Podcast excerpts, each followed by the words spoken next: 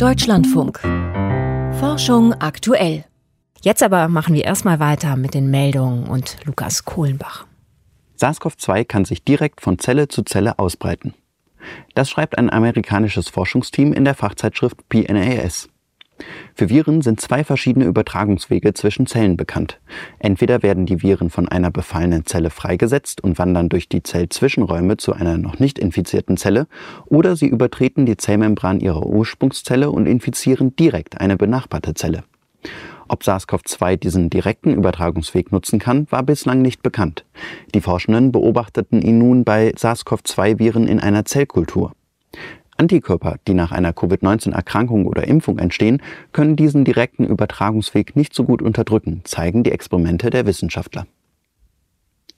Im Universum könnte es mehr heimatlose Planeten geben als bislang gedacht.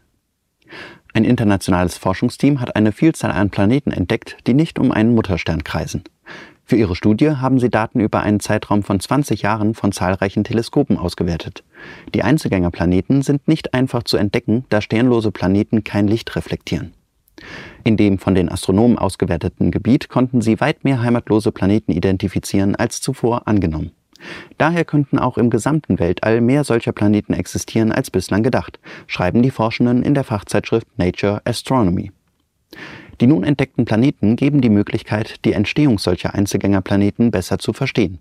Möglicherweise sind sie durch Schwerkraftturbulenzen aus ihrem Heimatsonnensystem geschleudert worden. Oder sie sind durch den lokalen Kollaps einer Gaswolke entstanden. Die Hinweise verdichten sich, dass Omikron zu milderen Krankheitsverläufen führen könnte. Daten aus Großbritannien und Südafrika zeigen, dass Infizierte mit der Omikron-Variante seltener im Krankenhaus behandelt werden müssen als Infizierte mit der bisher vorherrschenden Delta-Variante. Die Veröffentlichungen sind noch nicht unabhängig begutachtet worden. Die Ergebnisse können nur schwer auf Deutschland übertragen werden, da die Impfquote oder die Anzahl Genesener in den untersuchten Ländern deutlich höher ist. Zudem könnte auch bei milderen Verläufen die Omikron-Variante das Gesundheitssystem an die Belastungsgrenze bringen, weil sie deutlich ansteckender ist. Das Matterhorn schwingt leicht. Das konnten Forschende mit sensiblen Messgeräten an der Spitze des Berges messen. Alle zwei Sekunden schwingt der Berg leicht messbar vor und zurück. Für Menschen sind diese Schwingungen nicht wahrnehmbar. Das Phänomen ist von hohen Gebäuden und Brücken bekannt. Sie werden durch Vibrationen des Untergrunds in Schwingungen versetzt. Ob auch hohe Berge diese Schwingungen zeigen, war bislang unklar.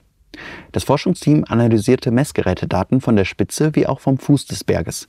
Dabei zeigte sich, dass die Spitze 14 mal stärker schwingt als die Basis des Matterhorns. Der Effekt ist vergleichbar mit einem Baum, dessen Stamm fest verankert im Boden ist, während die Äste frei im Wind schwingen können. Die Studie ist im Fachjournal Earth and Planetary Science Letters erschienen.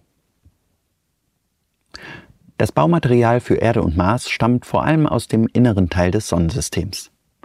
Das zeigen Analysen eines internationalen Forschungsteams im Fachjournal Science Advances. Zum Ursprung der sonnennahen Planeten Merkur, Venus, Erde und Mars gibt es verschiedene Theorien.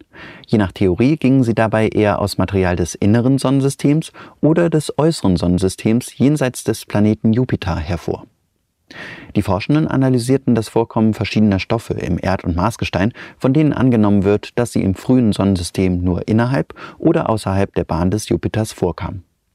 Ihre Ergebnisse zeigen, dass Erde und Mars vor allem aus Material des inneren Sonnensystems aufgebaut sind.